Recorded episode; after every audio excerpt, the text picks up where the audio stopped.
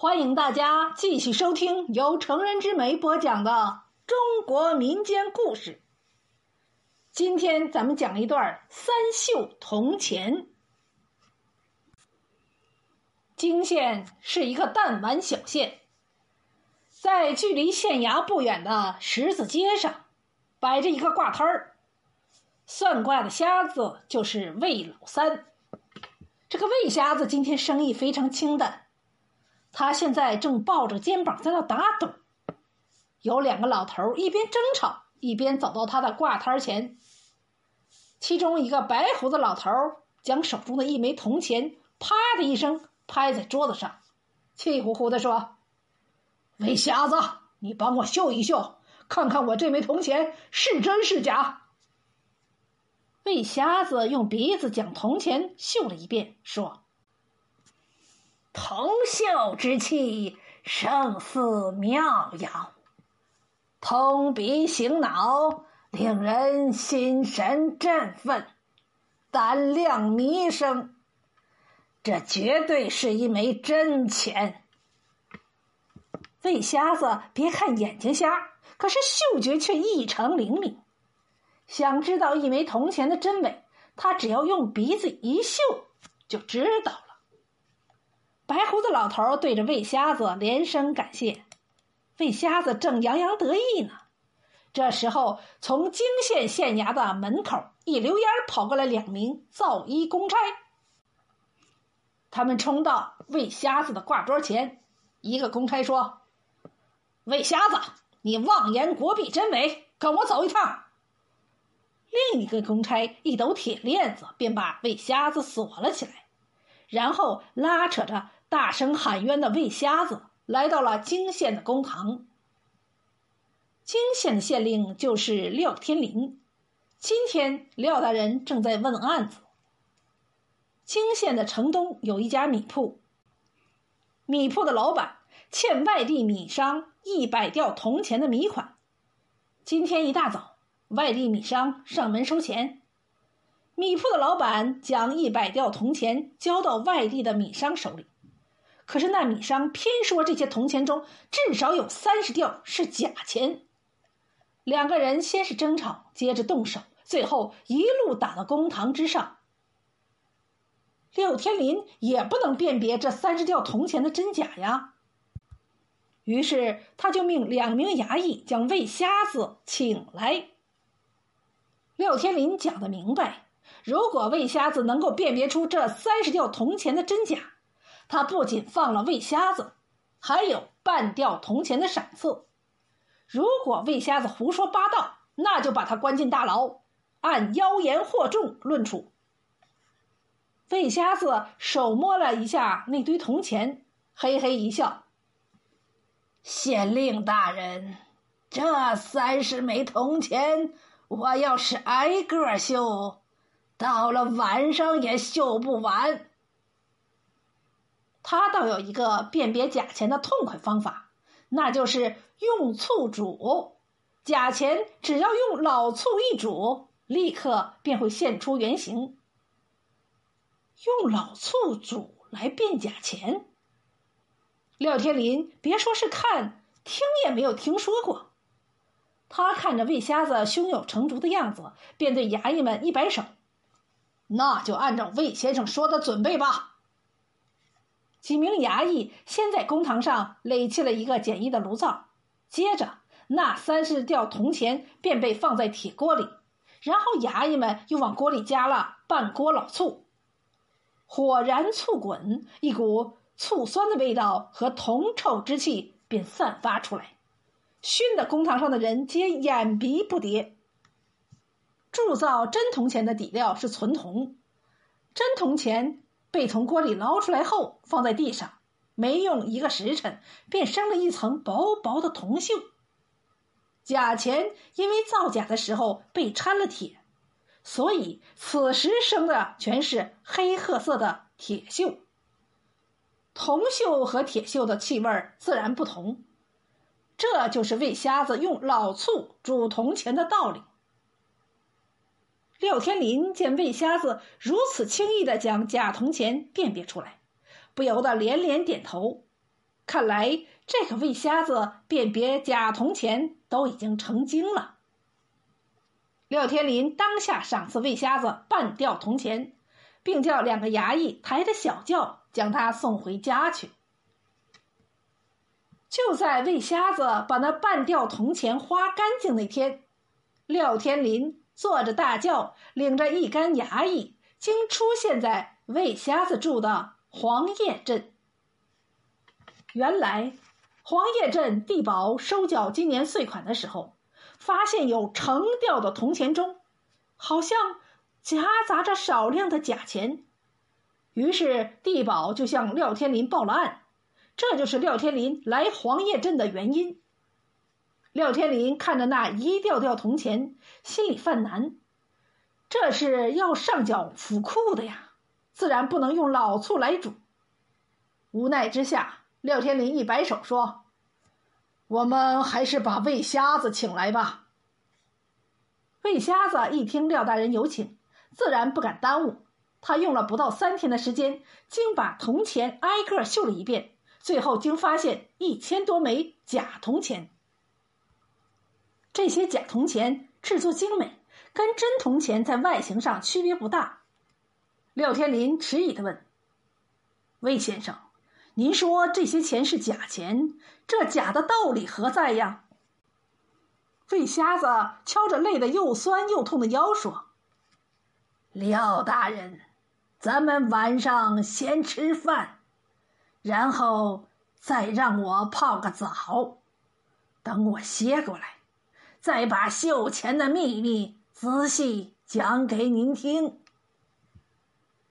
黄叶镇只有一家小饭馆和一个澡堂子。廖天林身穿便装，领着魏瞎子吃过晚饭，然后来到了澡堂子。泡澡的大池子里还有两个洗澡的男子。魏瞎子和廖天林刚泡了一会儿，廖天林就觉得有些别扭。四处一瞧，这才发现别扭的原因。那两个男子正贼眉鼠眼的瞧着他。廖天林泡了一会儿，假装闭上眼睛。那两个泡澡的男人互相一使眼色，先后擦身穿衣，然后悄悄的伸出手来，往廖天林挂着衣服架子的外衣摸去。廖天林猛地睁开眼睛，大喝一声：“抓贼！”站在门外的衙役冲了进来，两个偷东西的小贼立刻被抓。魏瞎子嘿嘿一笑。廖大人，您怎么看出那两个泡澡的是贼呢？廖天林说：“这两个家伙贼眉鼠眼，浑身都透着股贼腥味儿。”魏瞎子一拍巴掌说：“对呀，别看人都有鼻子有眼睛，可好人就是好人，贼就是贼，只要是贼，身上就有贼腥味儿。”辨别假钱也是如此，不管假钱的制造者把假钱造得多么真，可是钱上的贼味儿却无法隐藏。魏瞎子就是通过那股贼气嗅闻出假铜钱的。廖天林一竖大拇指：“魏先生真是高人。”两个人穿好衣服从澡堂出来，廖天林连夜审那两个贼。谁成想，一审之下竟大有收获。那十几吊假铜钱，就是这两个贼人从泾县的黑市上买来，然后在黄叶镇花出去的。廖天林根据这两个贼的口供，顺藤摸瓜，终于在泾县又抓到了四个专门制作假铜钱的贼人。廖天林治县有方，打击假钱贩子更是不遗余力。他的顶头上司给京城写了一道嘉奖的奏折，果然两个月后，朝廷派人传来了圣旨，廖天林被调往千里外的江西，升任涿州知府。廖天林接到圣旨后，备了八彩的礼物，领着衙役又一次来到黄叶镇。廖天林找到魏瞎子的时候，魏瞎子正坐在村头的河堤上钓鱼。他摸着廖天林带来的八彩礼物，说：“廖大人，您有事就直说吧。廖天林一伸手，从袖子里又拿出了几枚铜钱。魏先生，您再帮我嗅一嗅这几枚铜钱的真伪。魏瞎子将几枚铜钱拿到手里一嗅，接连打了几个喷嚏，说：“这钱是真钱，可是这上面怎么会有这么大的贼味儿呢？”廖天林前几天在一个造假钱的贼人身上搜到的这些铜钱，没想到这些铜钱竟是真的。廖天林看着魏瞎子把几枚铜钱丢在地上。他急忙打开了自己的烟盒包，给魏瞎子装了一锅烟，说：“这次我要到江西涿州府为官，我想请魏先生给我当师爷。”魏先生先吸了几口烟，然后摇了摇头说：“乡野之人懒散惯了，江西涿州千里迢迢，请大人还是另请高明吧。”魏瞎子讲完话，收起了鱼竿，然后摇晃着身子站起来。廖大人，您知道我的师兄是谁吗？魏瞎子的师兄便是涿州府的吴神算。吴神算在涿州府可是黑白两道都吃得开的算命高人。魏瞎子得知廖天林要到涿州府为官后。就已经写信通知了吴审算，求他在涿州一定要多帮衬廖天林。廖天林听魏瞎子早有安排，不禁连声道谢。可是魏瞎子沿着河岸没走几步，忽然身体摇晃，扑通一声掉进了汹涌的河水里。魏瞎子失足落河，廖天林急忙叫衙役们去救。可是衙役们跳下河的时候，魏瞎子早已经被河水冲得连影子都看不见了。魏天林后悔的连连顿足，他连找了三天，最后在下游找到了魏瞎子的一只鞋。魏天林给魏瞎子建了一座鞋冢，便骑马到涿州府赴任去了。涿州府可是个十里繁华之地，泾县与之相比有天壤之别。吴神算和当地的官商士绅一起，在奎元楼为廖天林摆酒接风。接风宴一直进行到半夜，廖天林也有些醉了。这时，吴神算端着一杯酒，他给廖天林敬酒来了。两个人干了一杯酒，吴神算在廖天林耳边低声说：“廖大人。”您来涿州之前，魏瞎子给我寄来了一封奇怪的信。您帮我看看，他这是什么意思？廖天林取过魏瞎子的信，只看了一眼，便出了一头的冷汗。那三页信纸上精画着制造假铜钱的全部过程，那个制造铜钱的人便是廖天林的模样。廖天林擦去冷汗，点了点头。魏先生是世外高人，这封信您一定要好好的保管。廖天林在涿州府干了三年，他不仅政绩卓著，还前后端掉了七八个制造假铜钱的作坊。正巧这年工部尚书身患重病，辞官回乡，朝廷随即又传下了一道旨意。调廖天林进京，升任工部尚书一职。工部尚书是朝廷的二品大员，这对于廖天林来说可是天大的喜事。吴神算代表乡绅们一定要坐船把廖天林送出涿州府的地界。一行人上了涿州河上的大船，大船刚刚升帆起航，就见紧闭的一道船舱门打开。吴神算竟扶着魏瞎子走了出来。廖天林见魏瞎子没死，不由得大吃一惊。魏瞎子对廖天林嘿嘿一笑：“想不到昔日制造假币的县令，今日修成正果了。原来魏瞎子本是刑部的一个捕头，而廖天林的父亲廖振则是工部铸钱司的侍造，两个人可是过命的好朋友。廖天林三岁的时候，魏瞎子因为抓贼，双目失明。便辞官回乡去了。廖天林在工部长大，自小便对制造铜钱非常感兴趣。在他八岁那年，他便凭着一把刻刀，竟雕出七八枚惟妙惟肖的假铜钱，并成功的花了出去。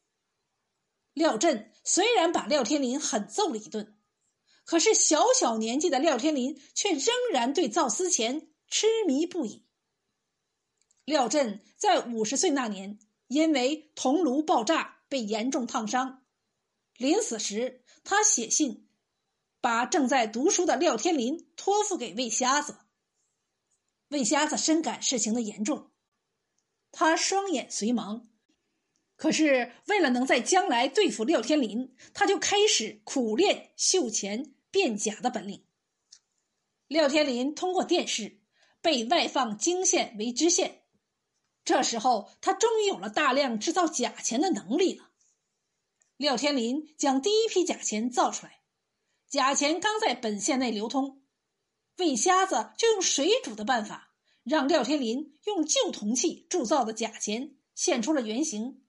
廖天林第一次造假钱失败了。廖天林不甘心失败，他第二次花高价买来了存铜。这次造的假钱被他的手下卖到了黄叶镇，可是造钱人心术不正，那铜钱上与生俱来便有贼腥味儿，还是被魏瞎子识破了。第三次，廖天林拿着几枚真钱去试探魏瞎子，魏瞎子告诉他，钱虽然是真的，可是钱上贼腥味儿确实很重。廖天林这几天把铜钱装在袋子里，魏瞎子说的“贼味儿”，指的就是他这个县令自身不干净。廖天林立刻对魏瞎子动了杀心，他事先在荷包的烟草里面下了三日后才发作的慢性毒药。魏瞎子假装吸烟中毒掉落河中，其实他是借助水遁保全了性命。魏天林。本想到涿州后大肆制造假钱，可是魏瞎子给吴神算的一封信，叫他彻底打消了这个念头。廖天林虽然不能制造假钱，可是假钱作坊如何制造假钱的手法，他特别清楚。这几年连连破获假币的制造案子，也就不足为怪了。廖天林思来想去，终于明白了魏瞎子的苦心。扑通一声，跪倒在船板上。廖天林激动地说：“生我者父母，救我者就是魏先生您呀！”魏瞎子先是点了点头，接着又摇了摇头说：“其实，人生的路就在自己的脚下，究竟如何走，还是得靠你自己。”去选择。